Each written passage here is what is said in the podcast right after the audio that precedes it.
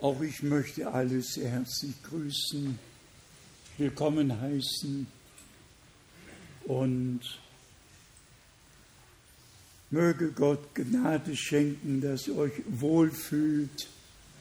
Ich denke manchmal daran, wenn hier in deutscher Sprache das Wort verkündigt wird und sehr viele eben andere Sprachen sprechen.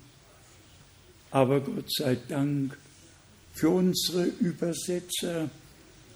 Und ich bitte Gott, dass er sie besonders segnet, mit ihnen ist, dass alle alles mitbekommen, jedes Wort, alles, was gesagt wird, dass es bei allen, in allen Sprachen ankommt und dass alle, ja, in der ganzen Welt gesegnet werden.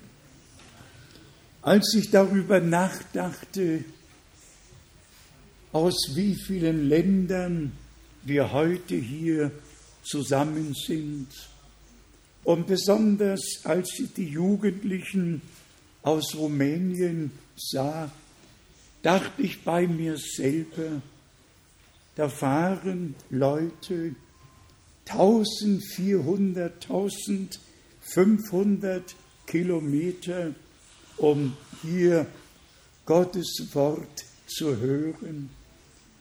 Der Herr segne euch. Wir sind tatsächlich aus ganz Europa versammelt, aus Russland, aus Moskau, ja von, von überall sind wir heute hier, aus Ukraine, aus Polen, aus Tschechien, aus der Slowakei, aus Rumänien, Italien, Schweiz, Österreich, aus Holland, aus Belgien, von, ja, aus ganz Europa sind wir versammelt, auch aus Spanien, sogar unser Bruder aus Ungarn. Gott möge ihn besonders segnen und dazu gebrauchen, dass das Wort des Herrn auch da Verbreitung findet. Mögen alle, die jetzt online angeschlossen sind, gesegnet sein in allen Völkern, Sprachen und Nationen. Besonders alle dienenden Brüder heißen wir willkommen, Bruder Graf und Bruder Didier und alle Brüder, die am Worte dienen. Gott möge euch besonders segnen. Wir alle kennen Matthäus 24, nicht nur einer, der die Speise austeilt, sondern alle haben Anteil an der Austeilung der Speise. Unser Herr hat damals den Jüngern geboten, das Volk möge sich setzen und er hat das Brot gebrochen und vermehrt und vermehrt und gab es seinen Jüngern und die gaben es dem Volke und es blieb übrig. Da trägt ein Junge fünf Brote in einem Korb, dann werden 5000 gespeist. Ja, und dann bleiben zwölf Körbe übrig, damit weiter ausgeteilt werden kann. Wenn der Herr gegenwärtig ist, dann ist kein Mangel, dann ist kein Mangel, dann wird er uns sein Wort schenken und mit uns reden. Dann haben wir hier besondere Grüße von unserem geliebten Bruder Wallström aus Dänemark, immer mit uns aufs innigste verbunden. Grüße aus dem Ural, Grüße von Bruder Alexis und dann Grüße aus der Hauptstadt von Moment, Ivory Coast, Elfenbeinküste, Grüße aus Neuseeland, aus Auckland von unseren Freunden, Grüße aus Georgia, aus Atlanta, Grüße aus Johannesburg von Bruder Motika, Grüße von Bruder Lukram aus Bangkok, Grüße von Bruder Etienne Genton aus Italien, Grüße von unseren Brüdern aus Ottawa, Kanada, Grüße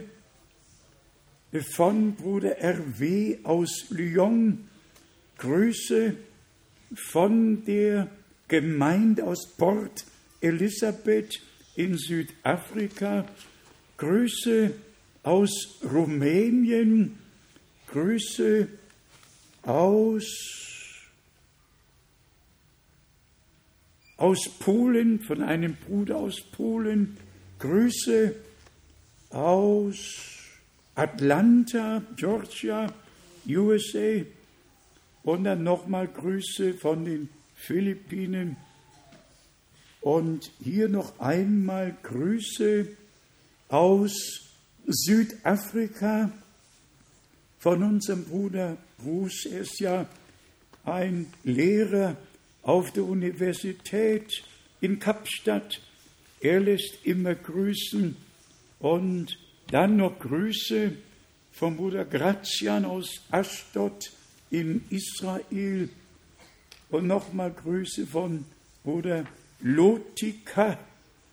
Ja, das war's wohl. Ich möchte wirklich nicht versäumen und es noch einmal sagen, dass wir Gott dankbar sind, dass wir zusammenkommen können von Ost und West, von Süd und Nord, dass die Türen noch geöffnet sind und dass wir die Freiheit haben, das Wort, das Originalwort zu verkündigen. Gott hat uns aus Gnaden zum Anfang, zum Ursprung zurückgebracht.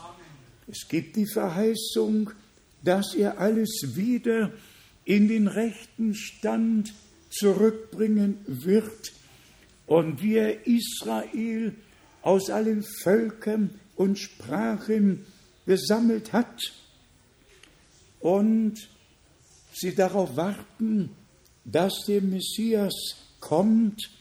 Und das sind ja die letzten Worte im Gebet an der Klagemauer. Elohim Adonai, lass uns das Kommen des Messias erleben und den Wiederaufbau des Tempels. Damit enden die Gebete der gläubigen Juden an der Klagemauer in Jerusalem. Die Klagemauer ist die Westmauer vom Tempelberg. Direkt, der Tempelberg ist hier und hier ist die Klagemauer und hier stand der Tempel und etwa 300 Meter weiter steht nun der Felsendom. Doch Gott wird alles zur rechten Zeit tun. Und darüber brauchen wir uns keine Sorgen zu machen. Was mir manchmal Sorgen bereitet, aber wahrscheinlich auch nicht nötig, dass die gesamte islamische Welt, die gesamte arabische Welt sich gegen Israel stellt und alles, was vor sich geht, ist eigentlich gegen Israel gerichtet. Ich habe es nachgelesen, die umliegenden arabischen Völker sind 990 Mal größer als das winzige Israel. 990 Mal größer als das winzige Israel. Und dieses winzige Israel wollen sie noch aufteilen, wollen noch einen eigenen Staat gründen, den es nie gegeben hat. Bis 1967 gehörte der Westteil, was man heute Westbank nennt, einfach zu Jordanien. Ich habe es hier schon mal erzählt. Ich bin 1964 von Amman in Jordanien mit dem Bus nach Jerusalem gefahren und ich kenne mich in der Gegend doch ein wenig aus. Dann haben wir den September und am 11. September werden es zehn Jahre sein, als das große Unheil in den USA geschah, dass 19 fanatische Islamisten die Flugzeuge entführt. Und ich habe es mir hier, steht ein ganz langer Artikel. Beim ersten Einschlag starben 2761 Menschen. Die Kehlen wurden den Piloten durchgeschnitten. Und heute, tja, heute sollen wir glauben, dass der Islam zu uns gehört. Nein, man hätte besser sagen sollen, wie viele von den 19 in Hamburg geschult wurden, ehe sie dort das Unheil anrichten konnten. Aber das ist nicht unsere Sache. Wir lassen alles in den Händen Gottes und er wird zur rechten Zeit alles wohlmachen. Vielleicht noch die Bemerkung, liebe Brüder und Schwestern, werte Freunde, wer Israel liebt, kann die arabische Welt nicht hassen. Man muss das einfach deutlich sagen. Die Liebe Gottes erstreckt sich für alle Menschen in allen Völkern, Sprachen, in allen Rassen auf der ganzen Erde. Und das ist die erste Verheißung in 1. Mose 12, die Gott dem Abraham gegeben hat. In dir sollen gesegnet werden alle Geschlechter der Erde. Alle Geschlechter der Erde. Auch die Bemerkung gehört jetzt noch hierher. Es gibt keinen einzigen Juden, der die arabische Welt hassen könnte oder in der Tat hasst. Den gibt es nicht. Und es gibt keinen Juden, der missioniert hat. Keinen Juden, der missioniert hat. Es gibt nur in Israel 31 christliche Gruppen, die die Juden jetzt missionieren wollen. Es ist einfach gut, wenn man sich auch in der Geschichte ein bisschen orientiert, um zu wissen, wie die Dinge, die jetzt vor sich gehen, einzuordnen sind. Dann haben wir ja, und jetzt muss ich ein wenig lächeln, was nicht oft bei mir vorkommt, aber wir hatten ja die besonderen Versammlungen in Brüssel und dann auch die besonderen Versammlungen in London und in Brüssel. Ja, da haben wir etwas erlebt, das mir nachgehen wird. Um 14 Uhr sollte eine Trauung stattfinden und siehe da, der Bräutigam wartete auf die Braut am Eingang und die Braut kam nicht. Und es verging eine halbe Stunde und es verging eine ganze Stunde und die Braut war nicht bereit. Und es verging die nächste halbe Stunde und die Braut war noch nicht bereit. Und ich saß dort auf der Plattform, unser Bruder, der die Trauung machte, ist heute auch hier und es hat zu mir gesprochen, aber so deutlich gesprochen. Der Bräutigam, der himmlische Bräutigam wartet auf die Braut. Und die Braut ist noch nicht bereit. Wäre sie bereit, würde die Entrückung stattfinden. Oh, hat das an dem, an dem Brüsseltag zu mir gesprochen. Der Bräutigam steht am Eingang und wartet auf die Braut, damit stattfinden kann, was geplant war. Gut, dann war es ja soweit. Aber die Lektion war einfach gewaltig. Zum Schluss muss der Geist und die Braut sagen, komm, und wer es höret, der sage, komm. Es muss einfach ganz zum Ende hin dahin kommen, dass wir tatsächlich so unter der Führung und Leitung des Heiligen Geistes sind, dass Braut und Geist, Wort und Braut eins geworden sind und dass wir das Kommen des Bräutigams wirklich erwarten.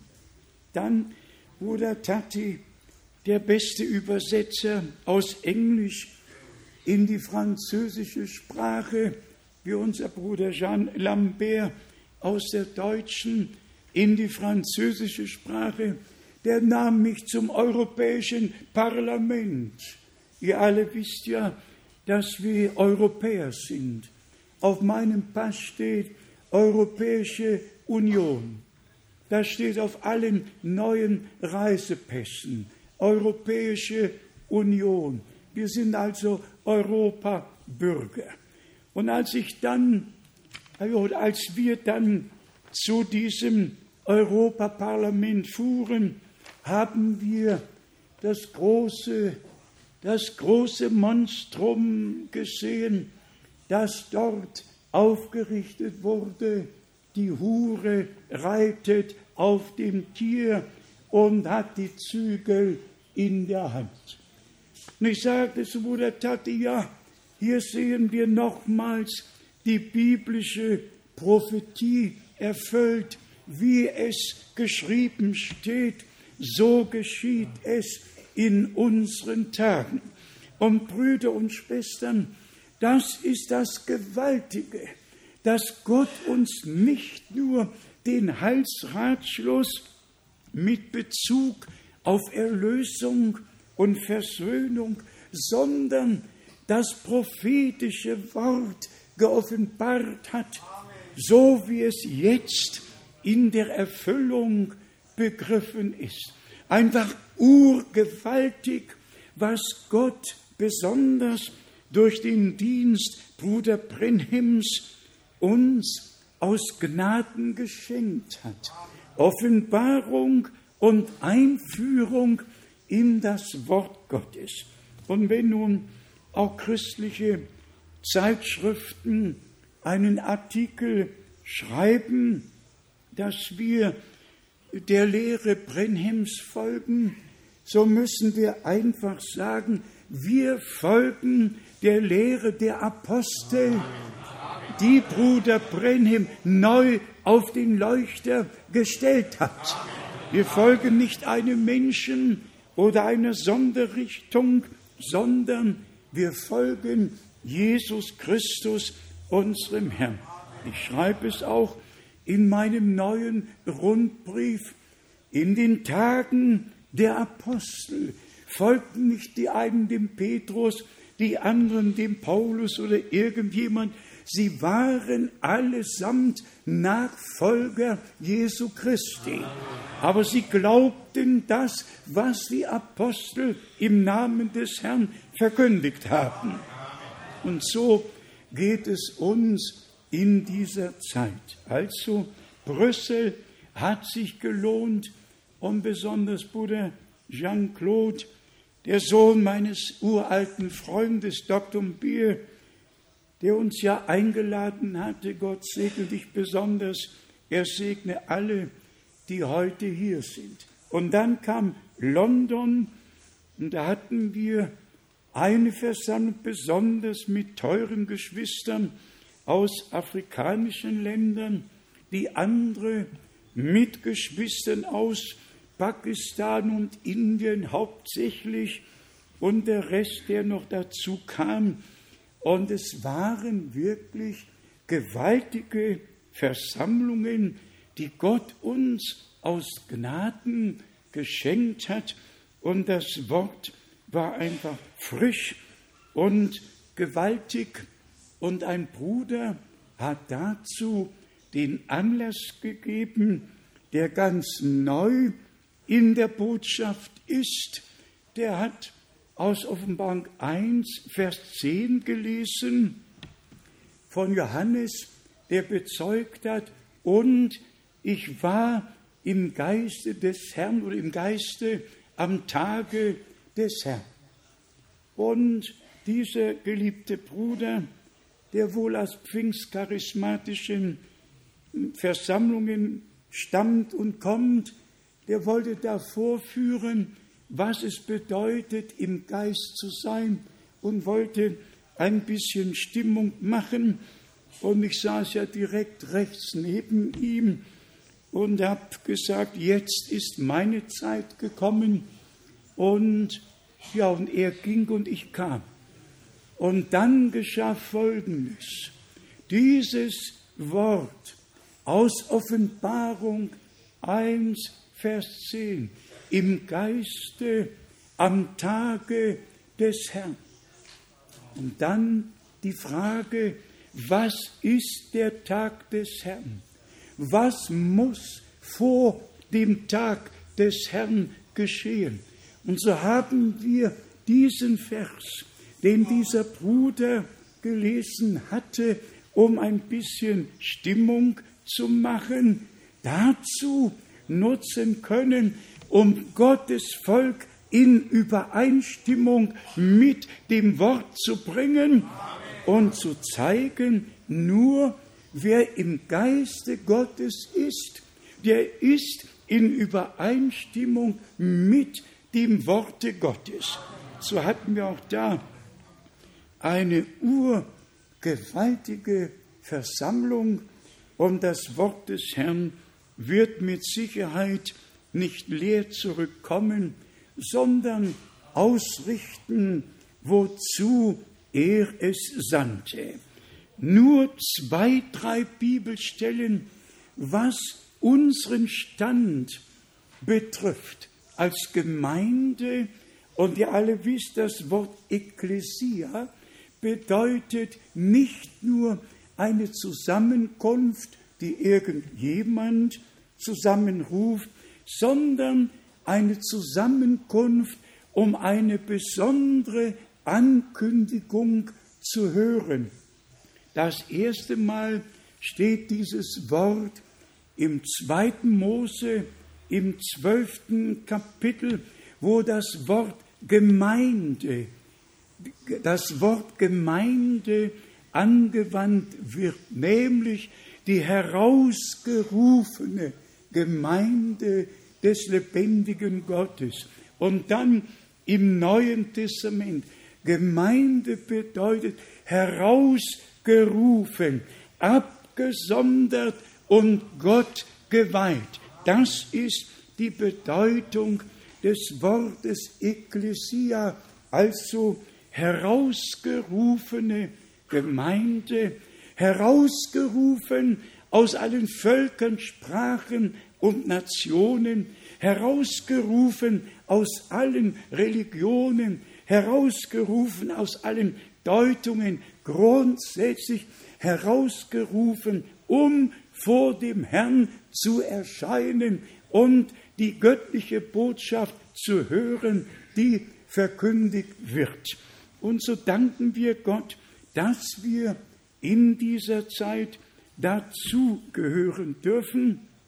Ich habe drei Kapitel der Apostelgeschichte kurz durchgelesen, um mir ein Bild von dem zu machen, was damals mit Paulus besonders und mit der Gemeinde geschehen ist, wie die Verfolgung aufkam, wie Missverständnisse aufgekommen sind. Hier in Apostelgeschichte Kapitel 22, Vers, ja, Apostelgeschichte 22, hier steht von Vers 22, bis zu diesem Wort hatten sie ihm ruhig zugehört. Nun aber erhoben sie ein Geschrei hinweg mit einem solchen Menschen von der Erde. Er darf nicht am Leben bleiben. Man muss das einfach mal weiterlesen.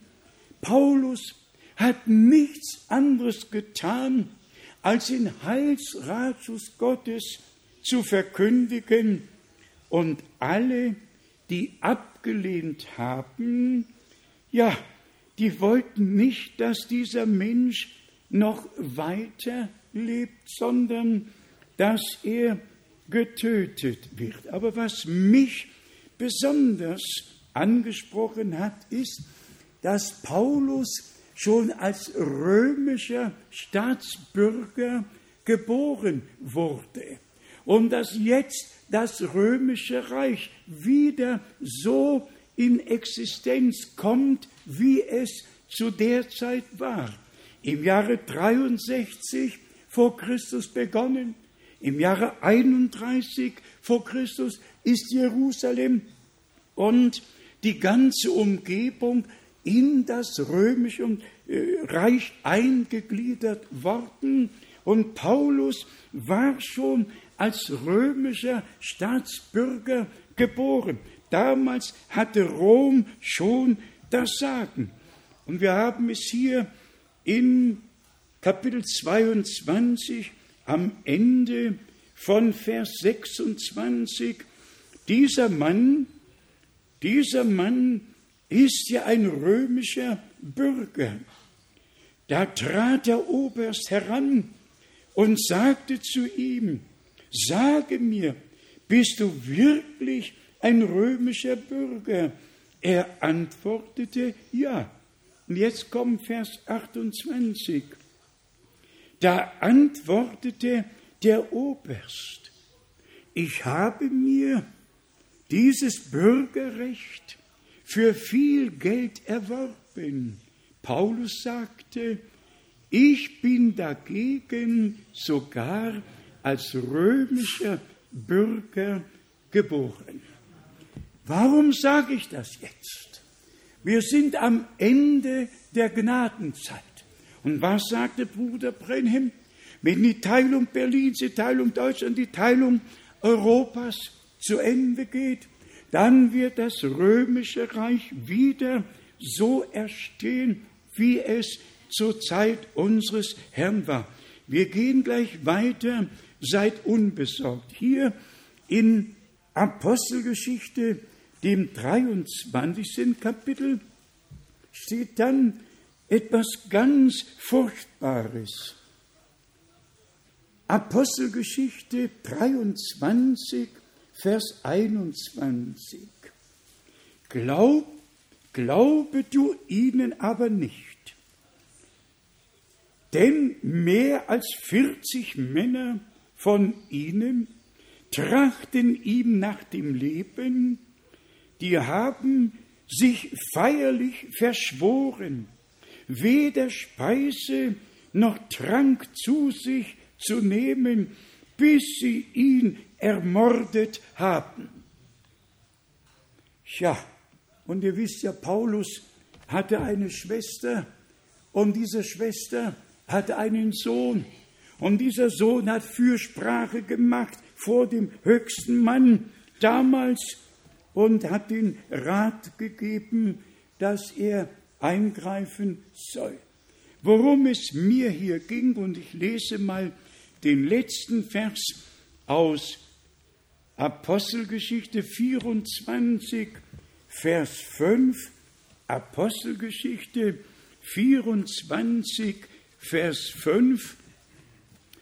Wir haben nämlich diesen Mann als eine Pest, als einen Unruhestifter unter allen Juden im ganzen römischen Reich, im ganzen römischen Reich und als ein Hauptführer der Sekte der Nazarener ermittelt. Jesus Christus, der Nazarener, und hier, er wohnt in der Stadt Nazareth, damit er Nazarener genannt wird. Das kommt von dem Wort Neser, Geweihter, Geweihter. Er war der Geweihte. Aber die Gläubigen damals wurden von allen anderen als eine Sekte, als eine Sonderrichtung des Nazareners, ja unseres Herrn betrachtet. Wenn es uns in dieser Zeit genauso ergeht, dann sind wir auf dem richtigen Wege. Dann sind wir auf dem richtigen Wege. Und im Johannesevangelium im 15. Kapitel hat unser Herr ja sehr deutliche Worte diesbezüglich gesprochen. Johannesevangelium 15. Kapitel. Hier sagt unser Herr von, von Vers 18, wenn die Welt euch hasst, so bedenkt, dass sie mich noch eher als euch gehasst hat. Wenn ihr aus der Welt wäret, so würde die Welt euch als das zu ihr gehörende lieben, weil ihr aber nicht aus der Welt seid, sondern ich euch aus der Welt heraus erwählt habe, deshalb hasst euch die Welt. Also, wir sind auf Erden nur geduldet, wir sind Gäste und Fremdlinge, unsere Heimat ist dort in der Höhe, wo man nichts weiß von Trübsal und Weh. Und wenn ihr genau darauf geachtet habt, dass wir aus der Welt heraus erwählt worden sind, und wenn wir damit zu Epheser, dem ersten Kapitel gehen, vor Grundlegung der Welt hat Gott gewusst, wer glauben und wer nicht glauben würde, wer annehmen und wer ablehnen würde. Und so hat er vor Grundlegung der Welt die Namen derer, die die Erwählung auf und annehmen würden, in das Buch des Lammes eintragen, einschreiben können. Wir haben im Einleitungswort wirklich den Kern des Evangeliums und der Verkündigung vorgelesen bekommen. Und darum geht es heute nicht um Religion, nicht um irgendwie Unterhaltung, religiöse Unterhaltung zu haben, sondern im Namen des Herrn versammelt zu sein und das kostbare, ewig gültige Evangelium Jesu Christi aus Gnaden zu hören und der göttlichen Botschaft Glauben zu schenken. Wir müssen es den Leuten sagen, wie unser Herr es sagte im Johannesevangelium im dritten Kapitel. Es sei denn, dass jemand von neuem geboren werde, sonst kann er das Reich Gottes nicht sehen. Das müssen wir sagen. Das müssen wir verkündigen. Damit kein Blut an unseren Händen ist, müssen wir allen Menschen sagen, dass wir alle verloren gegangen sind, dass wir alle in Sünden geboren wurden, von Gott getrennt, dem Tode preisgegeben und nichts ist so gewiss im Leben wie der Tod. Also, es ist unsere heilige Pflicht, den Menschen zu sagen, dass niemand nach eigener Fasson selig werden kann, sondern dass wir den schmalen Weg betreten, beschreiten müssen und durch die enge Pforte eingehen, an Jesus Christus gläubig werden. Damit wollen wir euch doch nicht wehtun. Wir wollen euch nur vor Augen führen, dass Gott es gut mit euch meint. Er will nicht, dass jemand verloren gehe, sondern dass alle sich bekehren und das ewige Leben empfangen, um ewig leben zu können. Und das muss man wohl in jeder Versammlung sagen. Es gibt nur ein einziges ewiges Leben und das ist mit Gott. Nur Gott ist von Ewigkeit zu Ewigkeit. Nur er allein ist der Ewige. Und der Ewige hat sich vom Anfang der Zeit geoffenbart als Herr, wandelt im Garten Eden und zu unserem Heil hat er sich dann als Vater im Himmel, im Sohn auf Erden und in der Gemeinde durch den Heiligen Geist geoffenbart. Und wer dann zu Johannes 17, Vers 3 geht, auf dass sie dich, den allein wahren Gott, um den du gesandt hast, Jesus Christus erkennen, darin besteht das ewige Leben. Also an Jesus Christus führt kein Weg vorbei. Er ist der Weg, die Wahrheit und das Leben. Und nur wer den Sohn Gottes hat, der hat das ewige Leben. So steht es im 1. Johannes im fünften Kapitel und in Vers 20 noch. Er ist der wahrhaftige Gott und das ewige Leben. Es muss den Menschen gesagt werden, dass wir alle verloren gegangen sind. Es muss den Menschen gesagt werden, da war der erste Anfang und da war, ja, sagen wir es ruhig, da war Eva und Eva hat sich verführen lassen. Was Verführung bedeutet, wissen wir alle.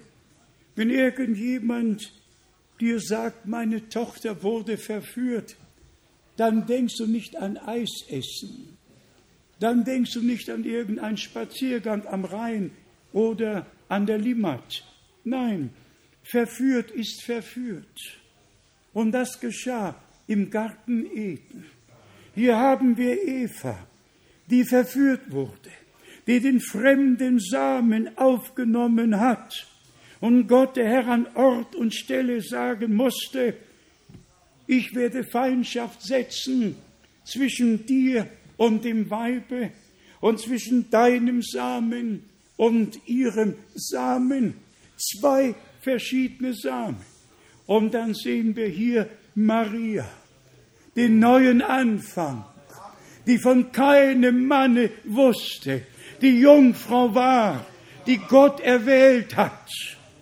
Und dann kommen wir zu Psalm 22. Du hast mich der Mutter gelegt in den Schoß. Das war der neue Anfang der neuen göttlichen Schöpfung. Und so, wie wir es mitgelesen haben, im zweiten Korinther, im fünften Kapitel, ist jemand in Christo, so ist er eine neue Kreatur. Das Alte ist vergangen, siehe, alles ist neu geworden. Also, so wie hier der Sündenfall stattgefunden hat am Anfang der Zeit und die gesamte Menschheit in diesen Sündenfall hineingeboren wurde. Und deshalb hat auch David beten müssen, in Sünden hat meine Mutter mich empfangen. Es war der Sündenfall und die ganze Menschheit ist irdisch gesehen aus dem Sündenfall herausgeboren worden und deshalb sind wir alle verloren gegangen und deshalb musste der Retter zu uns kommen, um den Sündenfall wieder gut zu machen und den Preis der Erlösung zu bezahlen und uns die Einsetzung in die Sohnschaft aus Gnaden zu geben. Galater, viertes Kapitel von Vers 4. Also, wir müssen den Ratschluss Gottes verkündigen. Wir müssen den Leuten sagen, ob es ihnen gefällt oder nicht, dass wir alle verloren sind, von Gott getrennt. Und dann die herrliche Botschaft. Gott war in Christus und versöhnte die Welt mit sich selbst. Dann die herrliche Botschaft vom Kreuz. Römer, erstes Kapitel, wie Paulus es hier zum Ausdruck gebracht hat, vom Wort. Römer, erstes Kapitel, Vers 16, Römer 1, 16, denn ich schäme mich. Der Heilsbotschaft nicht, ist sie doch eine Gotteskraft, die jedem, der da glaubt, die Rettung bringt. Jedem, der glaubt, die Rettung bringt. Besonders an alle Jugendlichen, an alle, die neu hinzukommen, die heute vielleicht hier zum ersten Mal sind. Glaube an den Herrn Jesus Christus. Glaube an das vollbrachte Erlösungswerk am Kreuz auf Golgatha. Lesen wir noch einmal diese beiden Verse 16 und 17. Denn ich schäme mich der Heilsbotschaft nicht, ist sie doch eine Gotteskraft, die jedem, der da glaubt, die Rettung bringt, wie zuerst dem Juden, so auch dem Griechen, so auch uns in allen Völkern, Sprachen und Nationen. Und Vers 17, denn Gottes Gerechtigkeit wird in ihr geoffenbart aus Glauben zum Glauben, wie geschrieben steht, der Gerechte wird aus Glauben leben. Also, wir haben die göttliche Heilsbotschaft und die tragen wir. Wir mischen uns nicht in Politik ein, nicht in Religionen. Wir verkündigen die Heilsbotschaft unseres Gottes und können allen mit tiefer Überzeugung sagen, wer der göttlichen Botschaft Glauben schenkt, dem wird das Wort vom Kreuz zur Gotteskraft. Und dann erleben wir die Rettung unserer Seele. Mir kamen noch die Gedanken, dass das Neue Testament ja mit Heilsgeschichte, mit Erfüllung dessen begonnen hat, was Gott im gesamten Alten Testament verheißen hat. Und jedes Mal, wenn wir im Neuen Testament lesen, wie die Schrift sagt, bezieht es sich immer auf das Alte Testament. Das Neue Testament war noch nicht geschrieben. Es waren einzelne Briefe, die in Gemeinden herumgereicht wurden. Wenn unser Herr sagt, wer an mich glaubt, wie geschrieben steht, dann muss es irgendwo in den Propheten, in den Psalmen geschrieben stehen. Und das ist doch der Punkt. Das Neue Testament ist doch auf das Alte gegründet worden, ist die Erfüllung dessen, was Gott im Alten verheißen hat. Und so sind wir einfach dankbar, dass der Herr seinen Heilsratschluss in der gleichen Weise vollendet, wie er ihn begonnen hat, und dass wir grundsätzlich alles überprüfen können. Wir können immer zur Heiligen Schrift zurückgehen und dann vom Alten zum Neuen Testament und die Übereinstimmung, die Harmonie, die Erfüllung dessen, was Gott verheißen hat, aus Gnaden sehen. Lass mich dazu diese beiden Stellen aus dem Lukas-Evangelium lesen. Lukas, drittes Kapitel. Hier steht in Vers 29 bis 32.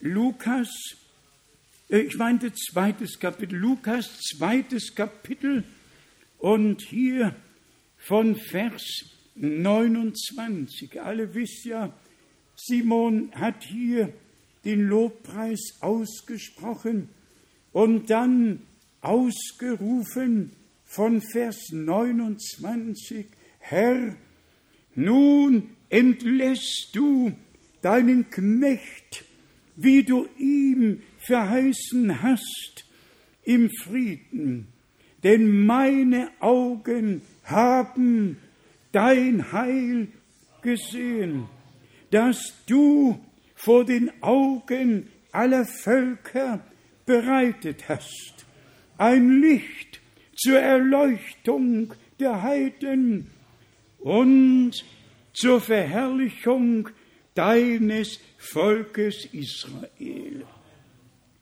Bitte versetzt euch doch in die Lage diesem Manne Gottes ist geoffenbart worden, er wird nicht sterben, es sei denn, er habe den Messias gesehen.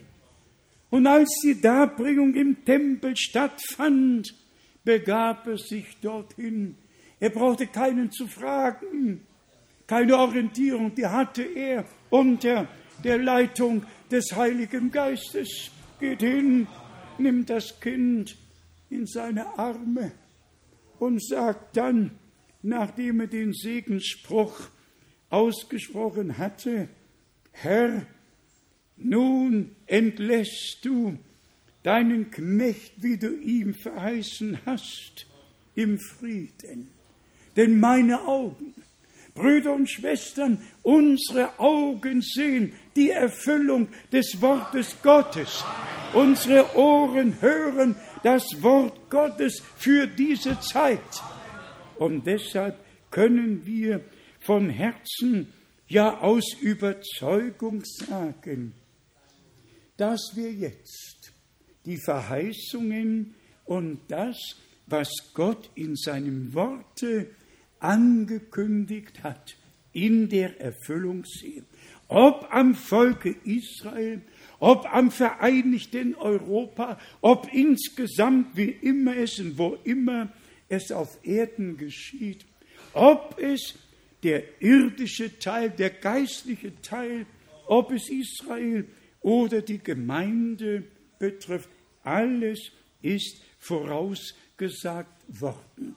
Und wir haben die Gnade, dass wir hören dürfen, miterleben dürfen, sehen dürfen, wie Gottes heiliges Wort in unserer Zeit, ja vor unseren Augen in Erfüllung geht. Und dann lesen wir hier noch den Vers 34 in Lukas 2.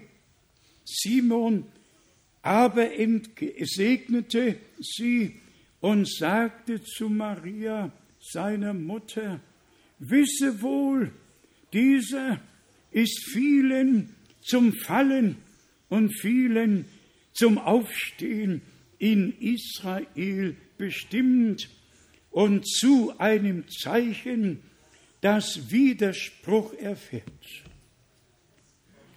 Wir hätten es gern anders gehabt.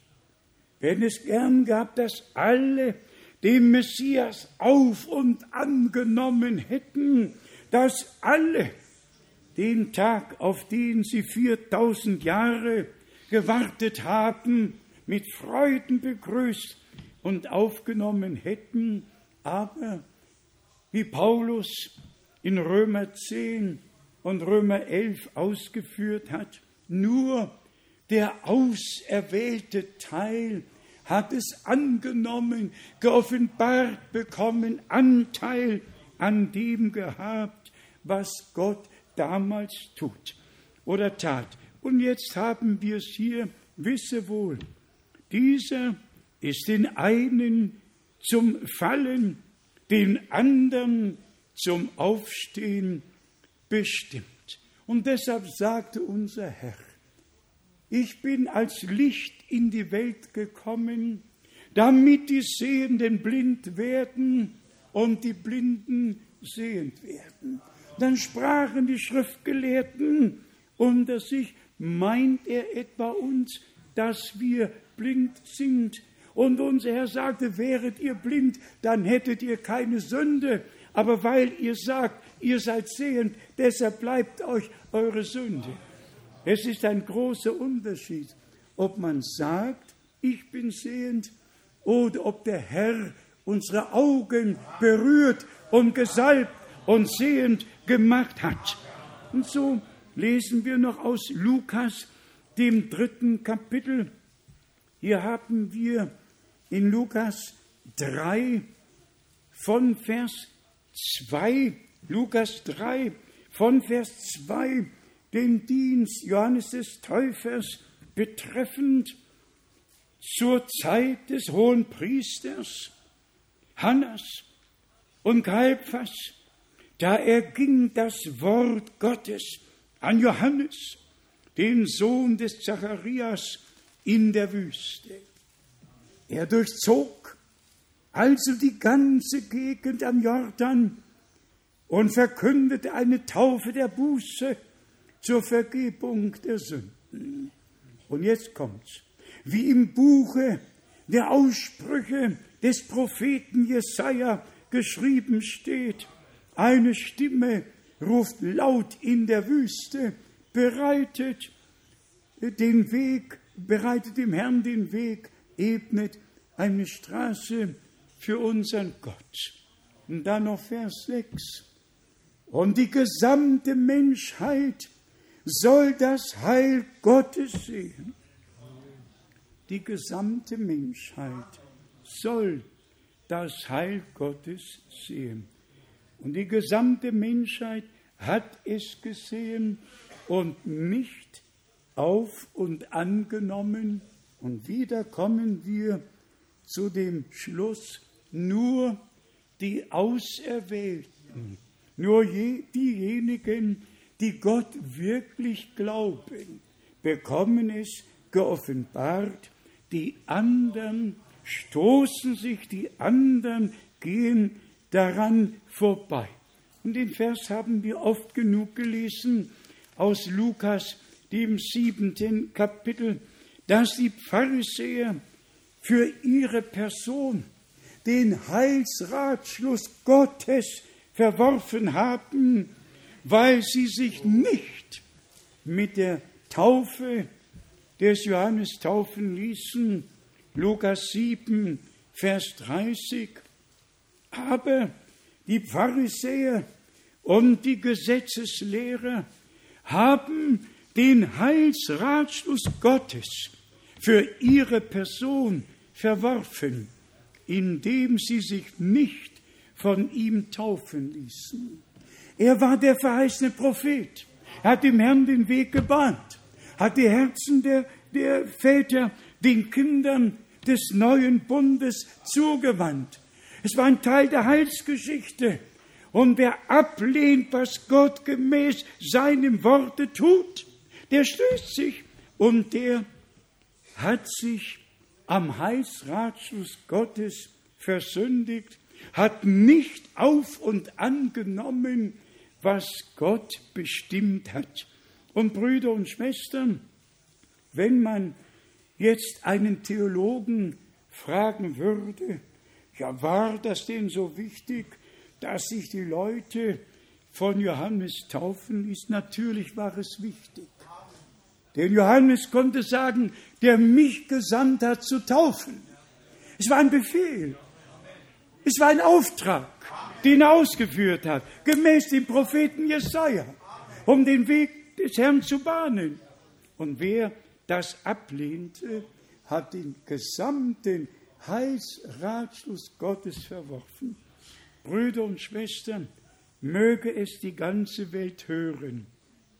Wer in dieser Zeit die biblische Taufe auf den Namen des Herrn Jesus Christus ablehnt, verwirft den Heilsratschluss unseres Gottes, wer dem Petrus, dem Philippus, dem Paulus, den Aposteln geoffenbart wurde, nach dem Wort der Schrift Epheser 4, Vers 5, ein Herr, ein Glaube, eine Taufe. Und diese eine Taufe ist die biblische Taufe auf den Namen des Herrn Jesus Christus, der neutestamentliche Bundesname, in dem sich Gott uns als Vater im Sohn und durch den Heiligen Geist geoffenbart hat.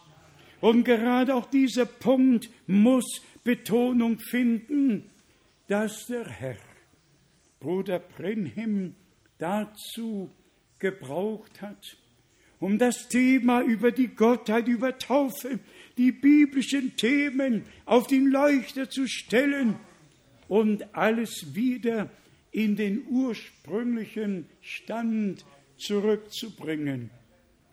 Das ist nicht dein und mein Vorschlag. Das ist Gottes Verheißung. Und ich eingangs erwähnte von der Versammlung in London, Johannes war schon an den Tag des Herrn versetzt. Er sah schon alles, was geschehen würde, bis die Zeit endet und die Ewigkeit wieder anbricht. Und wir, die einfachsten Menschen, die zurzeit auf Erden leben, haben die Gnade, uns hinzusetzen, Gottes Wort zu hören, zu glauben, geoffenbart zu bekommen. Und der Geist führt von Wort zu Wort und offenbart uns den ganzen Heilsplan unseres Gottes. Und auch dazu ist einfach nötig, Brüder und Schwestern, dass wir begreifen, wie Johannes ein verheißener Prophet war und im Auftrage Gottes handelte. Und wer ihm glaubte, der glaubte Gott. Und wer sich taufen ließ, war im Willen Gottes. Und wer sich nicht taufen ließ, war nicht im Willen Gottes. Es gibt bei Gott keine Kompromisse. Man kann nicht einfach sagen, ja Herr, also ich nehme die Sache nicht so ernst. Die Sache Gottes muss ernst genommen werden. Man muss auf Gottes Wort eingehen. Man kann nicht eigene Wege weitergehen. Und deshalb redet Gott in allem Ernst auch heute Abend zu uns.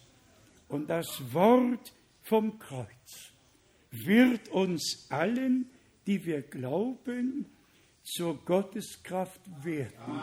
Das Wort wird nicht leer zurückkehren, sondern ausrichten, wozu Gott es gesandt hat. Und es gehört einfach dazu, dass Gott die Verheißung gegeben hat, einen Propheten zu senden, ehe der große und schreckliche Tag des Herrn kommt. Das muss man in jeder Predigt erwähnen. Man weiß nicht, wo die Predigt hinkommt und ob sie je wieder einmal dahin gelangt, wo die heutige hinkommen wird. Man muss in jeder Versammlung den Kern, die Kernpunkte müssen vorgetragen werden.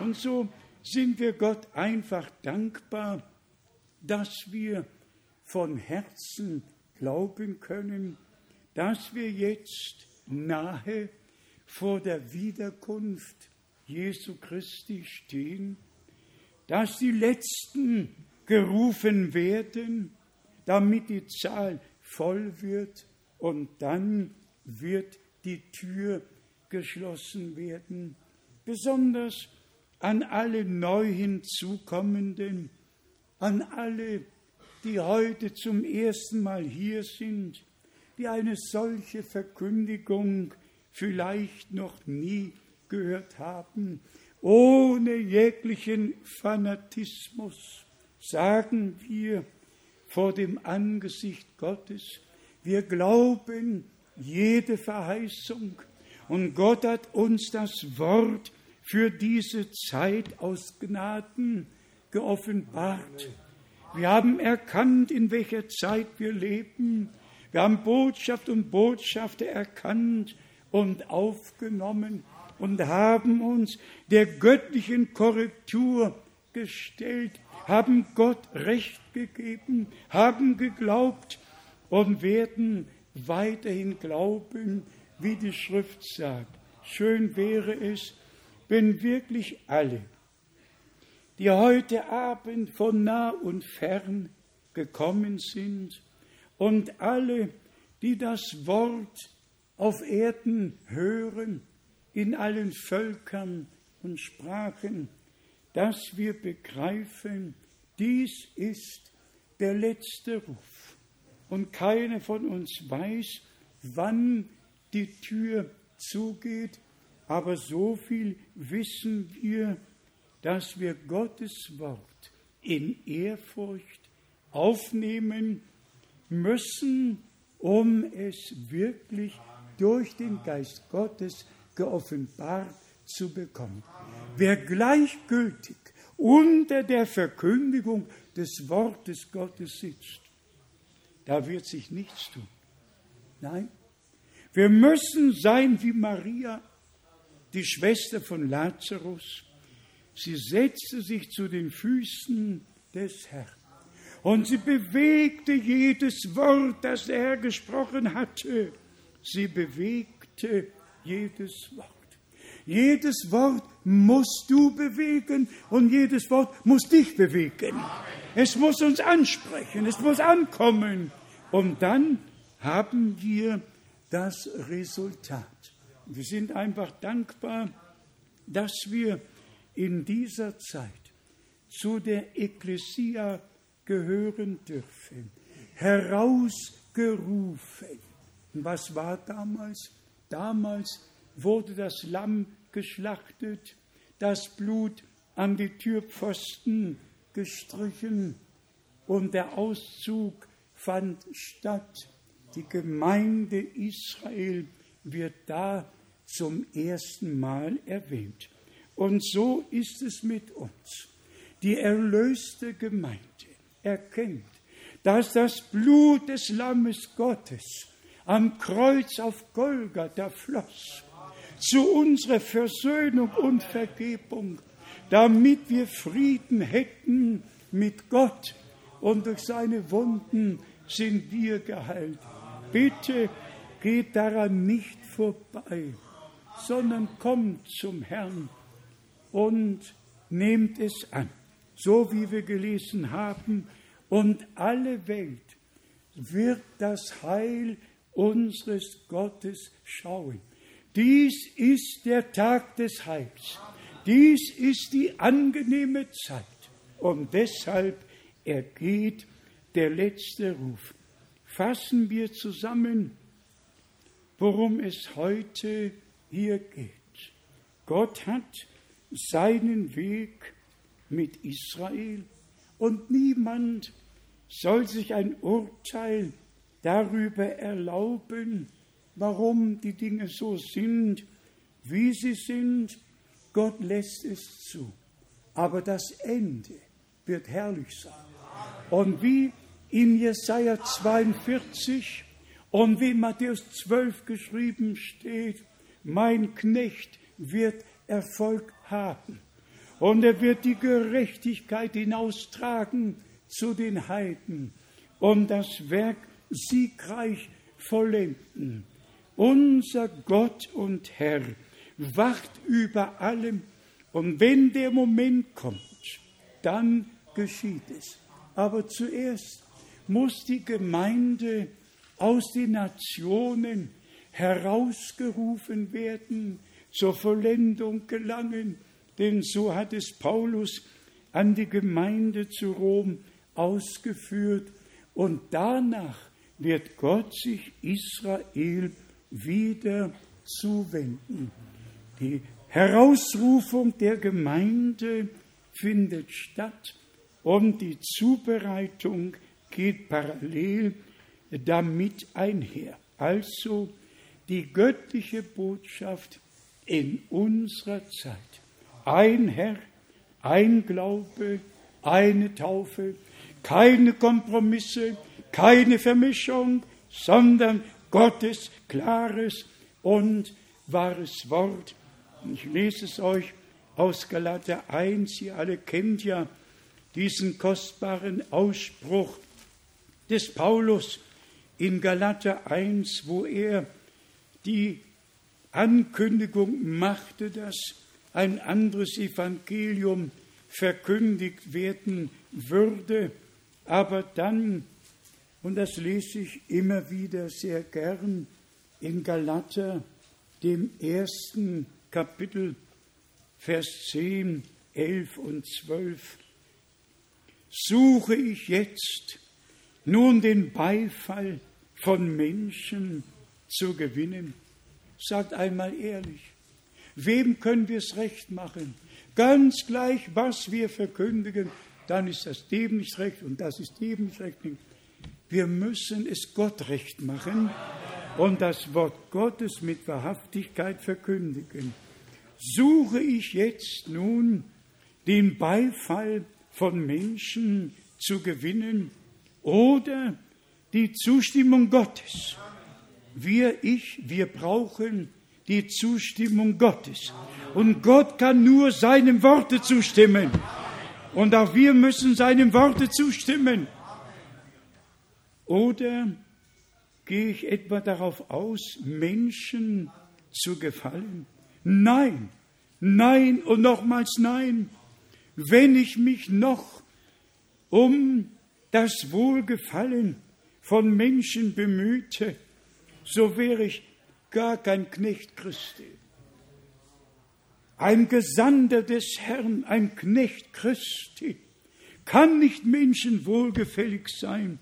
Er muss dem Herrn gefallen, der ihn berufen und der ihn gesandt hat. Und dann Vers 11. Ich weise euch nämlich darauf hin, liebe Brüder, dass sie von mir verkündigte, zuverlässig verkündigte Heilsbotschaft nicht nach Menschenart ist. Keine Deutung, keine Aus, gar nichts, nicht nach Menschenart. Vers 12.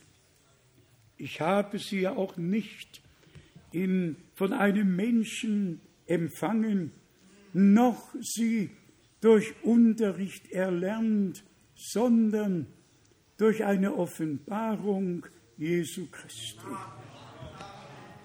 Das, was Paulus hier sagen konnte, kann ich und könnt auch ihr alles sagen. Es geschieht durch Offenbarung in dem Moment, wo wir Gott glauben. Wo wir das verkündigte Wort glauben, wird es uns aus Gnaden geoffenbart. Bruder Brenhem konnte nicht Menschen gefallen, er musste Gott gefallen. Er hat das Wort vom Herrn bekommen, durch Offenbarung empfangen und weitergegeben. Dasselbe Wort haben wir gehört haben wir geglaubt und noch mehr, wir haben die Übereinstimmung mit dem Zeugnis der Apostel, mit der Lehre der Apostel, die der Herr selber belehrt hat. Gemäß Apostelgeschichte 1 war der Herr 40 Tage nach seiner Auferstehung mit seinen Jüngern zusammen und belehrte sie über das Reich Gottes. Man muss es einfach sagen. Erst wenn der Herr uns belehrt hat, kann er uns senden, damit wir andere belehren, nämlich seine Belehrung weitergeben. Das war der Sinn der Belehrung in den 40 Tagen. Das, was er sie gelehrt hat, das sollten sie alle Völker lehren. Und das tun wir noch heute aus Gnaden. Das demütigt uns unter die gewaltige Hand Gottes. Wer sind wir, dass wir diese Gnade bei Gott gefunden haben? Und möge die ganze Welt hören, es glauben, aufnehmen und geoffenbart bekommen, dass dies die letzte Botschaft vor der Wiederkunft Jesu Christi ist. Und dass grundsätzlich alles, der lehrmäßige Teil, der prophetische Teil, dass alles mit einbezogen wird, um wie wir es zu Anfang mitgehört haben, der evangelistische Teil, Gott war in Christo und versöhnte die Welt mit sich selbst. Wir brauchen alles, das Wort, das Blut und den Geist. Und so ist Gott auch in unserer Mitte, in deinem Herzen wirksam. Heute muss und wird Großes geschehen. Heute ist Gottes Wort im Glauben aufgenommen worden. Heute hat jeder in dieser Versammlung gespürt, dass der Herr persönlich zu dir spricht. Nicht zu anderen. Heute spricht er persönlich zu dir. Und besonders alle neu hinzukommenden. Gott zwingt keinen. Gott ist Liebe. Aber die Liebe Gottes ist doch am Kreuz offenbar geworden. Johannes 3, Vers 16. Also hat Gott die Welt geliebt, dass er seinen eingeborenen Sohn gab, auf dass alle, die an ihn glauben, nicht verloren gehen, sondern das ewige Leben haben. Glaube an den Herrn Jesus Christus und du erfährst die Rettung, das Heil, die Gnade und wirst nicht mehr verloren gehen. Wer das ewige Leben hat, wird ewig leben. Gott der Herr segne uns, er mache uns dankbar und sein Wort möge heute nicht leer zurückkommen, sondern ausrichten, wozu er es sandte. Amen. Lasst uns aufstehen und wie schon so oft singen, so wie ich bin, so muss es sein. Und singt bitte mit, auch wenn euch die Worte im Einzelnen noch nicht so bekannt sind. Ja.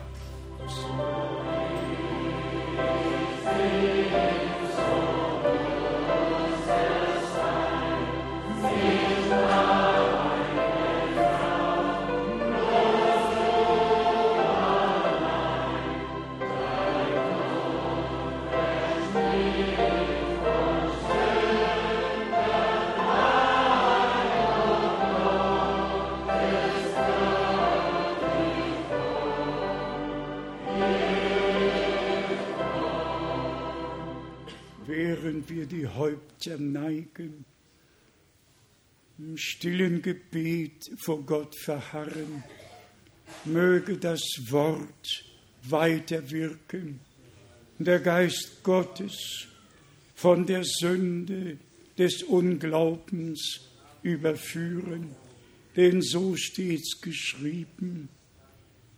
Wer nicht glaubt, dass ich es bin, wird in seiner Sünde sterben.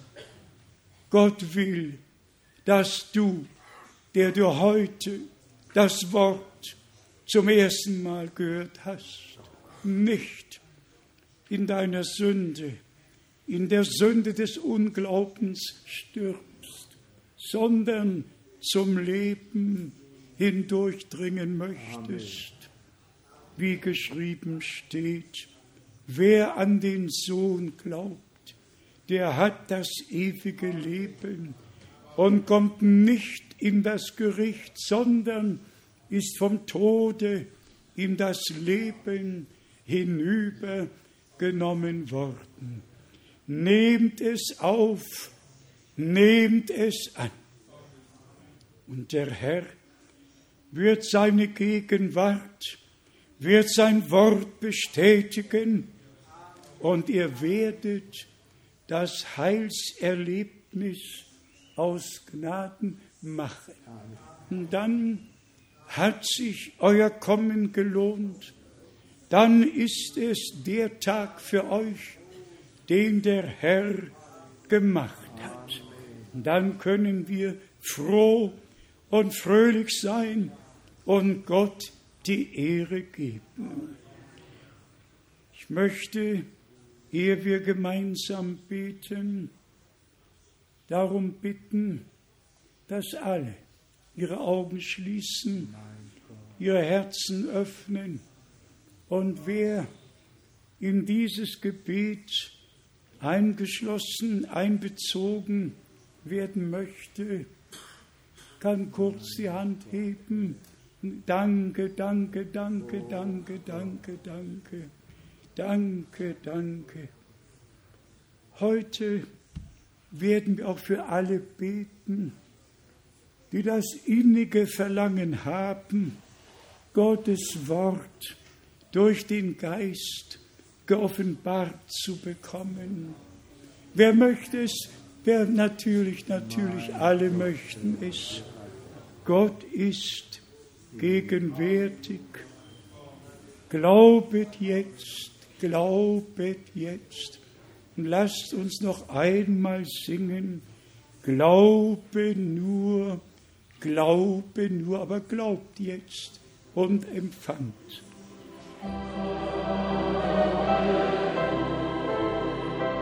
Am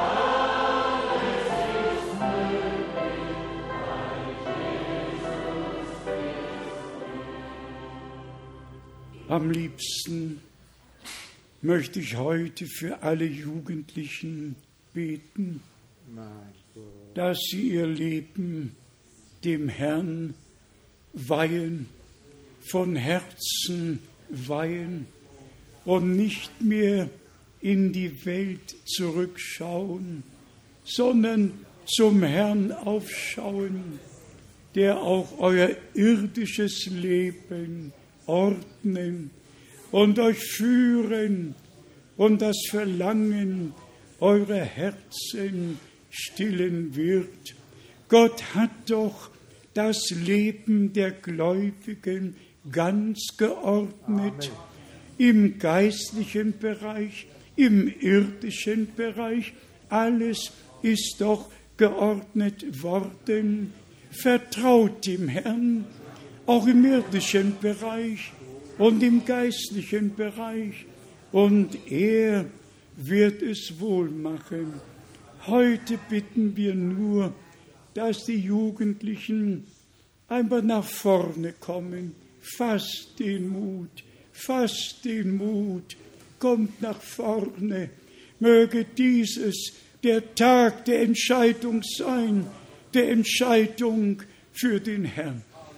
Die ersten kommen schon, vielleicht kommen die beiden Schwestern, wenn sie hier sind, um uns ein Einladungslied zu singen. Kommt ruhig, kommt ruhig, schämt euch nicht, kommt, schämt euch nicht.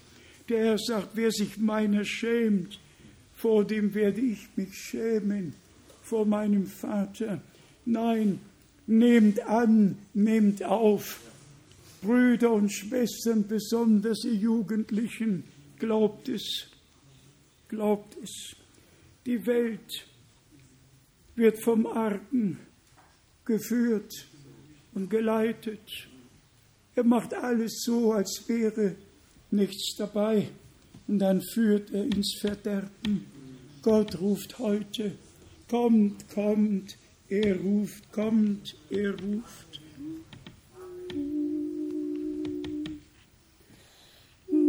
Ist die Zeit der Gnade, voller Erlösung da. An unserer Stelle büßte Jesus auf Golgatha. Zahllose Scharen eilen, freudig der Heimat zu. Sie haben Heil gefunden, Frieden und Seelenruhe. Dir Gottes Lamm sei Ehre, dein Opfer ist vollbracht, von unserer Schuld und Sünde hast du uns frei gemacht. Wir sind ein Volk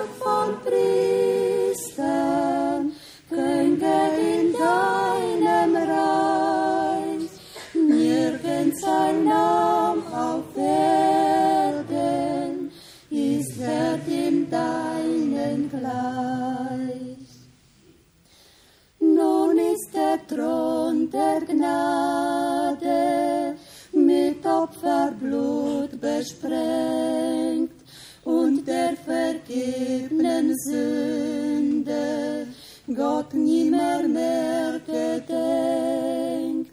Des Heilands Liebessonne, Guten und Bösen scheint, das Volk des neuen Bundes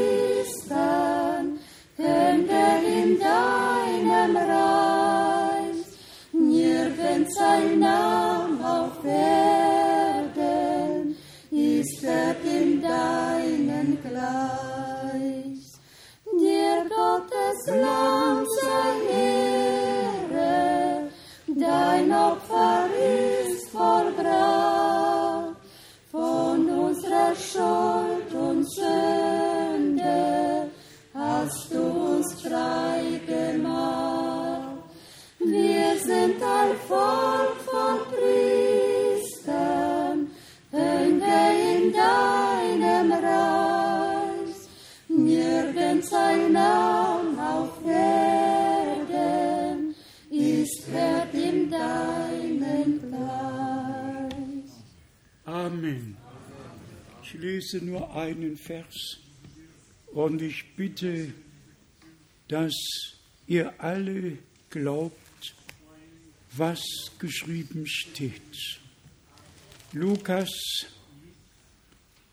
Lukas Kapitel 24, Lukas Kapitel 24, Vers 47. Und aufgrund seines Namens muss Buße zur Vergebung der Sünden bei allen Völkern gepredigt werden,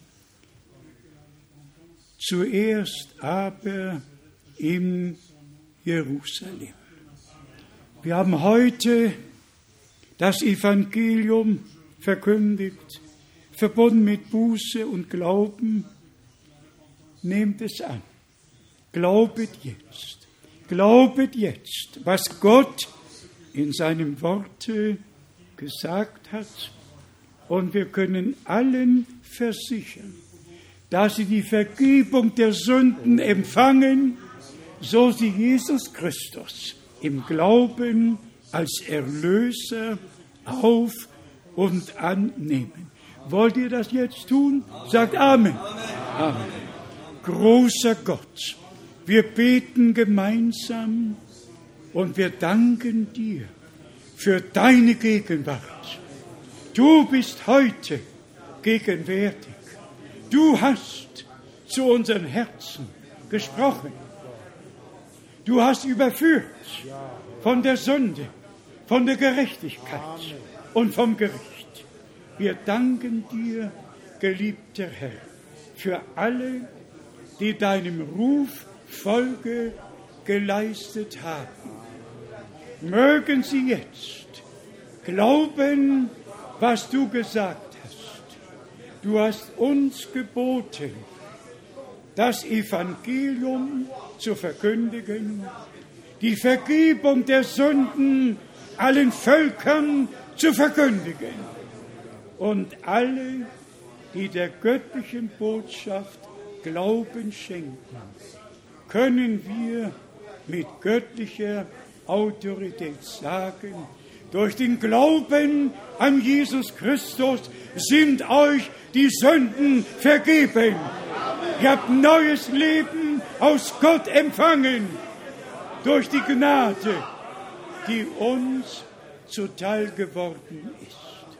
Es ist göttliche Realität.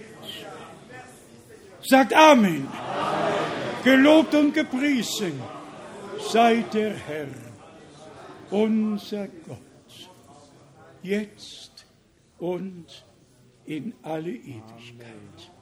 Halleluja. Amen. Singen wir noch einmal, du bist würdig, du bist würdig. Du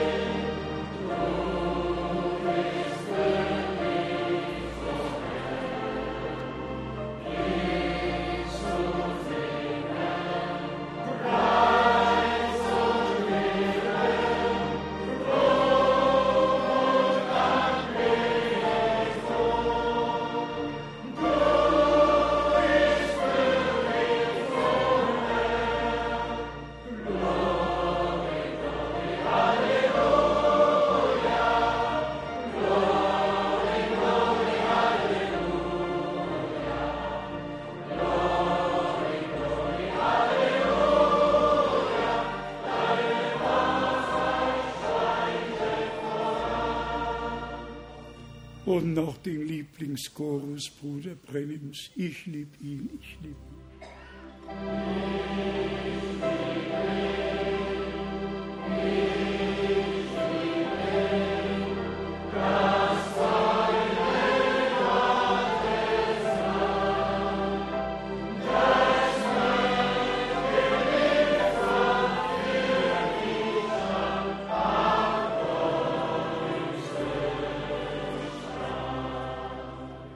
Jetzt noch in Englisch.